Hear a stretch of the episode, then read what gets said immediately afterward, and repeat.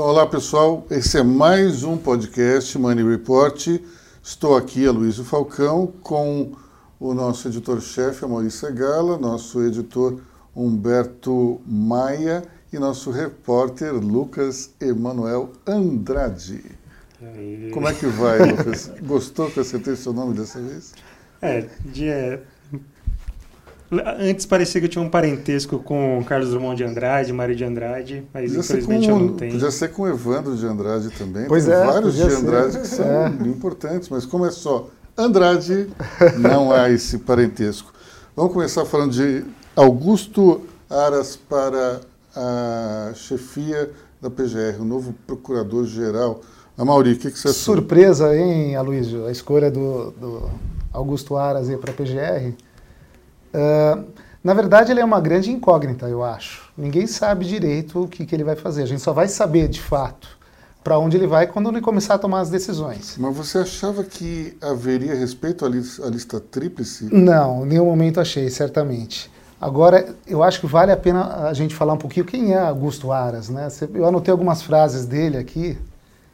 Uh, em 2013, ele disse que o MST é um movimento importante da sociedade brasileira. Em 2014, disse que Che Guevara era um pensador que sonhava com liberdade. Em 2013, ele também promoveu uma festa com algumas, figu alguns, algumas figuras ilustres do PT, né? O Zé Dirceu. O Zé Dirceu né? Exatamente.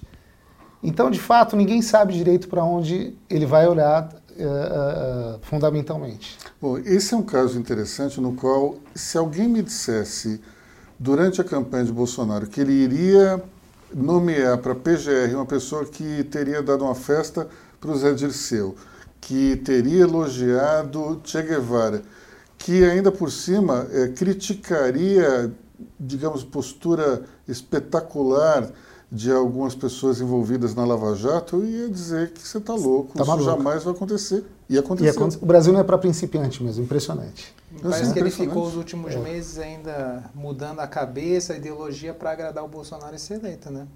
Sim, ele fez, ele fez uma certa campanha e, e, ele fez questão de se colocar como uma pessoa conservadora, apesar de ter, no passado, é, feito declarações que o aproximavam mais da esquerda do que da direita. Sim, sim. Bom, o que eu acho interessante nisso tudo é a reação da massa de apoio de Bolsonaro nas redes.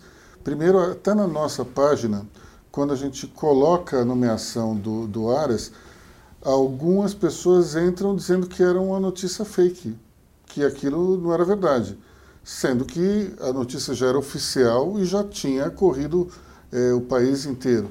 E as pessoas insistindo que eram fake. Então, me parece que há um comportamento padrão entre os bolsonaristas de é, simplesmente negar a realidade quando ela aparece pela frente e dizer que aquilo era fake quando não era.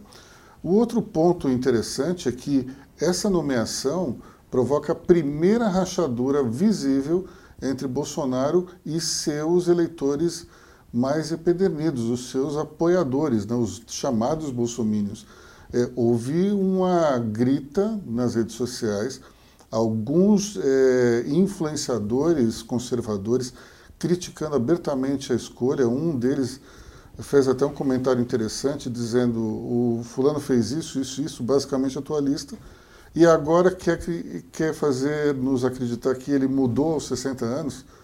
De fato, é, houve uma rachadura e até por isso Bolsonaro fez questão de se explicar coisa que até agora ele nunca tinha feito. Esse episódio acho que deixou claro que os lavajatistas são em maior número do que os bolsonaristas. Né? Ficou muito claro para mim, pelo menos. Teve até uma, desculpa te interromper, Mário, uma pesquisa da Datafolha essa semana que mostra que o ministro Sérgio Moro é o, mais, é o ministro mais popular do governo, tem uma aprovação até maior que do presidente Bolsonaro. Isso reforça essa sua, sua avaliação. Mas o interessante é que nessa pesquisa todos têm uma aprovação igual ou maior que o Bolsonaro. Até o ministro da Educação, que eu acho que tem não é exatamente o ministro mais popular desse governo. Acho que ele é o menos conhecido também. Ele é o menos conhecido, mas ele empata em aprovação com o Bolsonaro. Então, as pessoas até podem questionar é, questões e aspectos técnicos dessa pesquisa, mas é um, uma pesquisa que a gente tem para olhar e para comentar é, dá para ver claramente que o presidente foi gastando o seu capital político nesses primeiros oito meses de governo, especialmente entre aquele grupo que o apoiou como opção ao PT, mas não necessariamente era bolsonarista de carteirinha. Agora, mesmo entre esse grupo inicial de bolsonaristas, defensores ferrenhos, esses eh, bolsonaristas eles ficaram incomodados com a indicação de Augusto Aras, claramente incomodados. Luiz, você falou que o Bolsonaro deve que se explicar. Então, ele foi na tradicional live semanal que ele faz, ele fez uma explicação defendendo a indicação do Aras, né? Ele pede para os seus apoiadores dar um tempo. Fala, espera, deixa ele trabalhar para vocês é, criticarem depois. E o Bolsonaro falou que o que pesou para a escolha dele foi a questão ambiental. Ele reforçou que o Aras vai ter esse combate à corrupção, mas especialmente do lado ambiental, que é que o Bolsonaro fala que muitas vezes o governo quer preparar alguma obra, tem algum projeto, mas em determinado ponto o Ministério Público vai lá e entra com uma ação que trava o, o andamento daquela obra. É, o Bolsonaro destacou isso, que essa questão ambiental foi uma das, uma das coisas mais essenciais que levou a essa escolha. Bom, interessante porque talvez tenha sido o primeiro Procurador-Geral da República escolhido por uma questão, questão ambiental. ambiental. É, é, questão é ambiental e econômica. Ele falou já também que ele quer ser um quer ajudar a, exato, a destravar a economia brasileira. Coisa que é inédita também. Eu nunca vi um, um Procurador-Geral da República ajudando é, o governo nesse sentido. Pode ser que funcione, pode ser que não mas é, é, sem dúvida alguma inédito. A minha percepção é que o Bolsonaro administrou essa situação como ele estivesse escolhendo um ministro do governo como estivesse escolhendo algum aliado que não interferisse nos, nos projetos do, do governo. Agora, falando em ministros de governo, né, como é que fica o Moro aí nessa escolha? Né? O Moro não, não foi... Não foi totalmente escanteado. Foi totalmente escanteado, que é surpreendente. Né? Não, não é surpreendente é, um, um, conhecendo já um pouco os rumos do governo Bolsonaro. E é, essa história de deixar o Moro um pouquinho de lado talvez já seja até uma estratégia para 2022. Mas é interessante a questão de 2022, porque se nós pensarmos friamente, hoje existem dois nomes que podem, de alguma maneira, ameaçar Bolsonaro nessa próxima eleição. Um é, evidentemente, o governador de São Paulo, João Dória, e outro é o próprio Sérgio Moro. Ao fustigar Sérgio Moro, esvaziá-lo e tirar o seu poder, de uma certa forma, Bolsonaro está até estimulando o Sérgio Moro a sair do governo e tentar uma carreira solo. Por outro lado, em vez de trazer também João Dória para debaixo da sua asa e deixar para brigar perto da eleição, se for o caso, desde agora se cria um antagonismo que só estimula o governador de São Paulo a buscar um caminho próprio e antagonizar com o governo federal. Então, me parecem dois caminhos equivocados. O que, é que vocês acham? Eu acho equivocado mesmo. Né? Tá abrindo duas frentes de batalha aí que não vão levar a lugar nenhum por hora. E muito cedo também. Muito né? cedo, Isso né? com nove meses de governo. Assim, tá, tá muito precipitado essa, essa, situação. E, inclusive, me chamou a atenção é, que nessa semana nós tivemos essa pesquisa que, de uma certa forma, desagradou o governo. O secretário de Comunicação, Fábio Weigarten, chegou a twittar algo no sentido que era alguma coisa assim. É, trabalhei 18 anos, ou coisa que o valha, na área de pesquisas de comunicação e considero um absurdo um instituto de pesquisas pertencer a um grupo, é, um veículo de imprensa, que é claramente reclamando do Datafolha ser da Folha de São Paulo. No dia seguinte, o alto comando da Folha tem um café da manhã com Bolsonaro e, o Fábio Weigarten. Não dá para entender também esses sinais trocados. Num dia está criticando a Folha, no dia seguinte vai dar uma entrevista para a Folha de um jeito que Bolsonaro não deu para ninguém. Exato. Então não dá para entender também. E uma entrevista para lá de polêmica, né? Quer dizer, chamou Chamando Paulo Guedes, Paulo de chucro, Moro de ingênuo.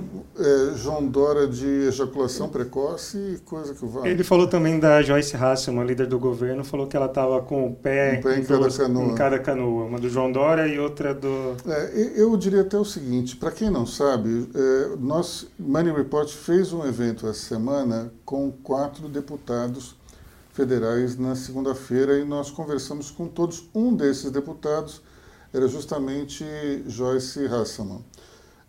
Foi interessante essa conversa porque a deputada mostrou claramente a sua intenção de sair candidata a prefeita, embora tenha feito uma ressalva que ela precisa, de alguma maneira, encontrar uma pessoa que faça, às vezes, do trabalho de líder do Congresso hoje, que é algo que ela abraçou com muita força. Mas o interessante é que eu percebi que ela, de fato, ela tem nutre uma simpatia e um carinho pelo governador João Dória, mas ela é uma bolsonarista. De primeira hora. De primeira Sim. hora. Ela defende o governo federal com unhas e dentes. Se tiver que escolher entre os dois, para mim está muito claro. Ela vai deixar o João Dória para lá, mas sem pestanejar. Ela vai é, seguir as orientações do, do, Bolsonaro. Agora, a percepção de todos nós aqui, né, que acompanhamos o evento, é uh, que trator que, uh, que é a Joyce, né? Sim um trator muito assertiva, né, cheia de ideias, opiniões, muito firme nas posições. E interessante a ambição política. Ela demonstra um apetite muito grande para ser prefeita e, quem sabe, candidata à sucessão de Bolsonaro, se ele não quiser se reeleger ou se então. Ela até sugeriu essa hipótese. Né? Duas coisas chamaram atenção no evento. Ela disse que seria a melhor prefeita de São Paulo de todos os tempos e sugeriu que poderia ser uma boa candidata presidencial em 2026. E nessa situação que você falou entre escolher entre Bolsonaro e João Dória, ela falou também, é, ela deu até uma, se a gente pode falar assim, uma alfinetada no João Dória. Ela falou que ela, se ela se candidatar a prefeita, ela pretende concluir o mandato. Assim. Ela é. falou que não pretende deixar nada pela metade. Então, assim, acho que acabou sendo uma alfinetada no governador de São Paulo. Foi uma alfinetada, sem dúvida. E outra alfinetada que ela deu também foi no prefeito Bruno Covas. É, e, e aí a gente percebe claramente que ela diz que ele é uma boa pessoa e ela diz: minha mãe também é uma boa pessoa, nem por isso ela serve para ser prefeito. Então, é, claramente ali ela está fustigando um adversário que é do PSDB e o governador João Dória não tem outra alternativa a não ser apoiar oficialmente esse candidato. Até porque ele era vice-prefeito dele enquanto prefeito. Não tem outra alternativa dizer, ah, esse candidato não é mais meu. Não tem jeito. Esse candidato é dele, sim, e ele tem que apoiá-lo. Se ele vai apoiá-lo com veemência ou não, isso é uma outra coisa. Se ele vai fazer um acordo é, tácito com, com a deputada Joyce Hasselman e no segundo turno apoiá-la totalmente, isso pode acontecer. Aliás, a gente viu isso na eleição presidencial.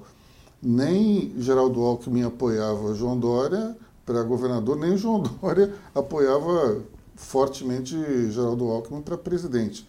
E no segundo turno ele se lançou a, a lutar pela chapa Bolsodória como nunca. Ele tentou chamar os eleitores de Jair Bolsonaro como uma estratégia de, de vitória e conseguiu. Se não fosse isso, talvez não tivesse vencido. Agora, uh, indo um pouquinho para a área econômica, essa semana também a gente teve todo o debate em torno do teto de gastos. Né? O Humberto escreveu um artigo bacana para o portal, que você podia explicar um pouquinho para a gente, né, Humberto?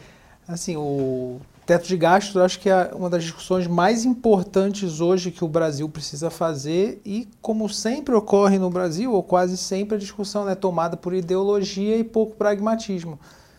Quando se fala em questão orçamentária no Brasil, as pessoas confundem com defender ou descartar um determinado importância de algum tema, por exemplo, saúde e educação. Chama atenção, por exemplo, eu conversei com uma, com uma amiga jornalista, um pouco de esquerda ela, ela estava criticando, ela publicou um meme no Facebook que ela mostrou que o, que o, o governo está aumentando a verba partidária e diminuindo é, as bolsas para CAPES. Eu tentei mostrar para ela que, primeiro, que uma coisa tinha nada a ver com a outra, que uma coisa foi feita pelo Congresso e a outra pelo governo, como resposta à falta de recursos orçamentários. No meio da discussão, ela começou a falar que eu não gostava da educação, não defendia a ciência, que é sempre o argumento que as pessoas caem. O ponto que o Brasil precisa entender é orçamento público é uma peça técnica que precisa ser levada a sério. Déficit público é perigoso e se o Brasil estourar a dívida, o que, que vai acontecer? Juro, inflação. Acaba a estabilidade macroeconômica e o Brasil volta para aquela maluquice que era nos anos 80, por exemplo. A gente precisa levar a sério a discussão e quando o governo diz que não tem verba para a saúde ou para a educação, para qualquer coisa, não é que o governo não gosta de determinada área. É porque está sendo pragmático e não tem dinheiro para isso. A gente tem que entender também que ao longo dos, dos anos em que nós tivemos o governo do PT, a máquina pública ela foi inchada. Novos funcionários foram contratados, aumentos acima da inflação de maneira meio descontrolada foram concedidos. O custo da máquina pública aumentou violentamente nesses 13 ou 14 anos de PT, nem lembro mais. Mas, é, é, é, um absurdo. E o grande problema hoje está nas despesas obrigatórias, uhum. que está em mais de 90% do orçamento. O governo federal ele recebe todo o dinheiro arrecadado de impostos, ele pode mexer em menos de 10% dessa verba. O resto está tudo carimbado para alguma coisa. Bom, e essa discussão que, que, que, o Guedes defende que o Congresso precisa ter, precisa começar a desvincular a receita. Vocês não acham que o Bolsonaro demonstrou até uma certa humildade a respeito desse tema nessa semana? Né? Que ele começou a semana defendendo que o teto fosse extrapolado, conversou depois com Guedes, que fez, fez voltar atrás e ele, eu, ele recuou. E hoje que Guedes conversou junto com Mourão, inclusive. Isso, exatamente. O vice-presidente foi envolvido nessa discussão. Uhum. Me parece que o presidente ouve bastante o ministro Paulo Guedes nessas questões mais técnicas e se a gente fizer um, um levantamento, vai ver que ele voltou várias vezes atrás é, utilizando um bom senso e acho que acalmando os mercados toda vez que ele, de alguma maneira, colocou em risco a heterodoxia da condução da economia.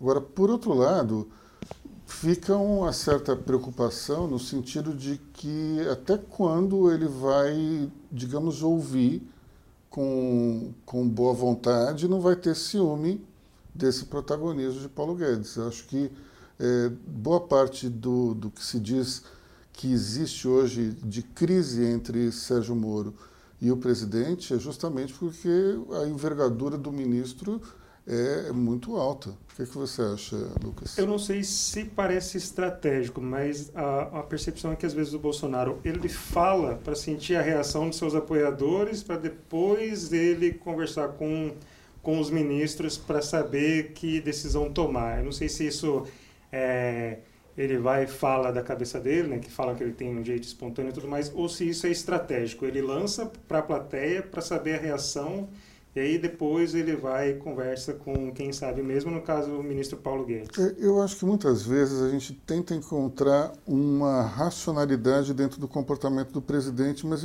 o presidente parece muito espontâneo para ele ter uma algum tipo de estratégia por trás do comportamento, mas mas que de fato existe algo repetitivo que parece ser vamos tomar a temperatura da água antes de pular. Tá fria, não pula. Tá quente, então pula. Parece isso, mas eu não sei se o presidente ele tem toda essa capacidade de planejamento. Ele me parece uma pessoa muito mais intempestiva, impetuosa do que necessariamente alguém que está planejando os seus atos e para isso solta um balão de ensaio para saber. Enfim, a gente só vai saber mesmo estando ele, ele, dentro da cabeça dele. Ele não é um liberal, né? Ele está um liberal e quem o torna liberal é o Paulo Guedes. Acho que funciona mais ou menos assim. Ele dá a opinião dele na hora e vem o Paulo Guedes, dá uma mini aula de economia, ele pragmaticamente muito bom, bom senso dele, palmas, ele aceita. Mas eu acho que no fundo é isso. Olha, aí eu acho que, que talvez seja aquela coisa de que o presidente ouça vozes diferentes dentro, dentro do seu dia a dia, na condução do seu dia a dia. Paulo Guedes, sem dúvida alguma, dessas vozes, mas a gente tem uma outra voz, né, como se fosse o anjinho o diabinho, que é o Olavo de Carvalho, sabidamente com uma má vontade danada com os liberais da economia, a gente viu até um, um post essa semana altamente ofensivo e deselegante. É, escatológico, para variar, também. né, vindo do Mas o, o, fato é que tem, tem alguém que é, que é o Olavo falando de um lado e tem uma pessoa que é o Paulo Guedes falando de outro. Então, eu acho que o presidente talvez ele fique um pouco pendular entre essas influências e existem outras pessoas também no seu entorno que se dividem entre, entre o anjinho e o diabinho.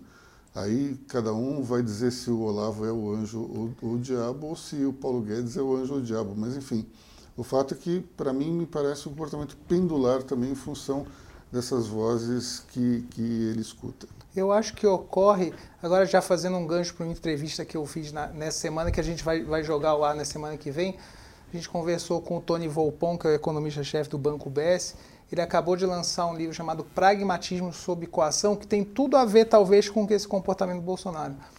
Qual é a tese do, do Tony, do, que está no livro dele? Ele diz que no Brasil, porque o Brasil tem uma dívida pública muito alta, o, o governo brasileiro é obrigado a ouvir os mercados e adotar uma postura pragmática na economia. Foi isso com Lula, foi isso com, com o Temer e está sendo assim com o Bolsonaro. Não foi com Dilma, né? Não foi com Dilma. Quer dizer, foi com Dilma sim. Dilma 2, quando ela colocou. Com, com o Eduardo Levi. O Eduardo Levi, Dilma exatamente. Joaquim Dilma Levi. 1 não. É. Joaquim, Joaquim, Levi. Joaquim Levi. Isso, é. é. Eduardo Levi foi presidente da Bolsa. Muito antes de você nascer. Esse eu já desconheço. Eu acho que é um livro muito interessante, a tese dele é muito boa, e ele faz uma comparação interessante da situação do Brasil e da Argentina. Por que, que a Argentina sempre dá calote na dívida e o Brasil não dá e dificilmente dará? Porque a dívida argentina pública, 90% dela é com um investidor externo. O Brasil, 90% da dívida é interna. É muito mais fácil você dar um calote no investidor externo do que o interno. É, uma, é uma destruição de riqueza muito grande que um, que um governo faria dentro do seu próprio país. E isso também ajuda a ter esse pragmatismo que o Brasil, quando ele tem um problema fiscal, ele tem que fazer alguma reforma. E à medida em que o seu credor interno é, na sua maioria esmagadora, os bancos que dependem do Banco Central para funcionar, é mais fácil rolar também essa dívida. Exatamente. Vamos terminar a semana falando do Crivella e sua, e sua intervenção na Bienal de Livro. É o grande assunto da sexta-feira e está bombando nas redes sociais, né? só se fala nisso. Uh, o, o, Crivella pediu que fosse uh, recolhido, né? Não, era só ensacado, ensacado, né? é. Ensacado um, uma história em quadrinhos que tinha um beijo de dois garotos. Né? Super-heróis da Marvel, Super Vingadores. Da, os é. Vingadores da Marvel.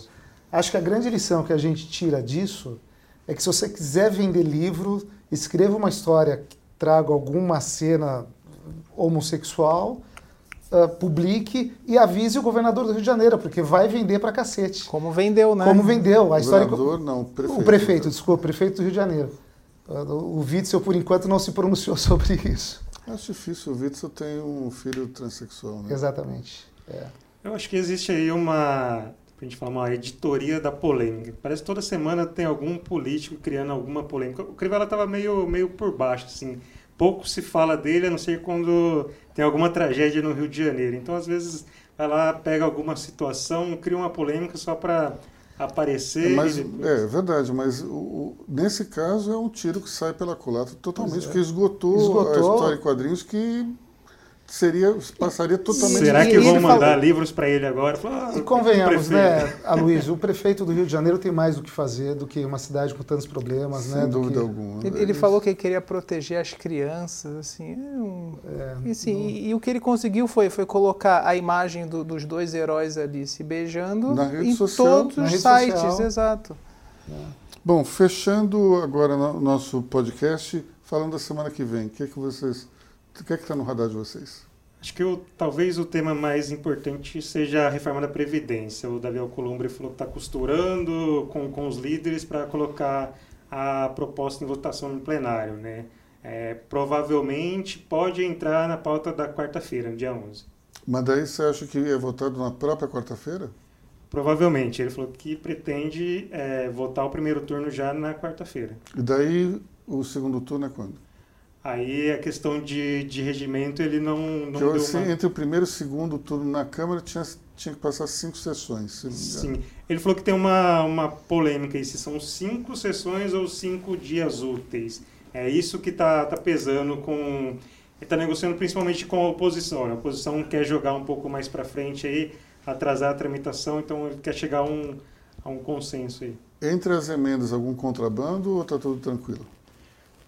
Aparentemente não. Acho que assim a, a reforma deve ser aprovada com facilidade. É, a questão é, é, quando, né? E tem também a questão da PEC paralela. É, a proposta ela foi aprovada na CCJ essa semana. É, deixa eu só pegar o número aqui. A economia estimada nos próximos 10 anos caiu. Antes era de 902 bilhões, caiu para 870 bilhões. Mas com essa PEC paralela, se for aprovada. Sobe para um trilhão. Sobre 1,3 trilhão. Uhum. Que era o que o Paulo Guedes queria desde o início. Desde até um pouco mais. É, até mais. Eu acho que ele queria um trilhão e pouquinho. Indo para um trilhão, vírgula três. E essa PEC paralela inclui estados e municípios. Né? Uhum. Bom, alguma outra coisa dentro do, do, nosso radar ou não? Eu acho que essa semana um dado interessante foi a queda da inflação, né? Que aí isso abre espaço para novas uh, queda da, da, da, taxa de juros, juros. para a próxima reunião do Copom, que é dia 19, né? Agora, isso, isso é importante. A, a última pergunta para a gente encerrar. Essa queda no, na velocidade da inflação não significaria que as previsões mais catastrofistas de um terceiro trimestre com queda no PIB seria de fato, seriam de fato verdadeiras? Porque é, geralmente quando a gente tem inflação muito baixa é porque não, as pessoas não estão consumindo ou a gente teve uma oferta maior. O que, que aconteceu? Somente o tomate e outras, outros vegetais causaram essa queda na inflação? Não, a percepção, o consumo de fato deu uma recuada. O ritmo diminuiu. Né? E, e Agora o governo até anunciou hoje algumas, alguma medida para tentar fazer a economia andar, né?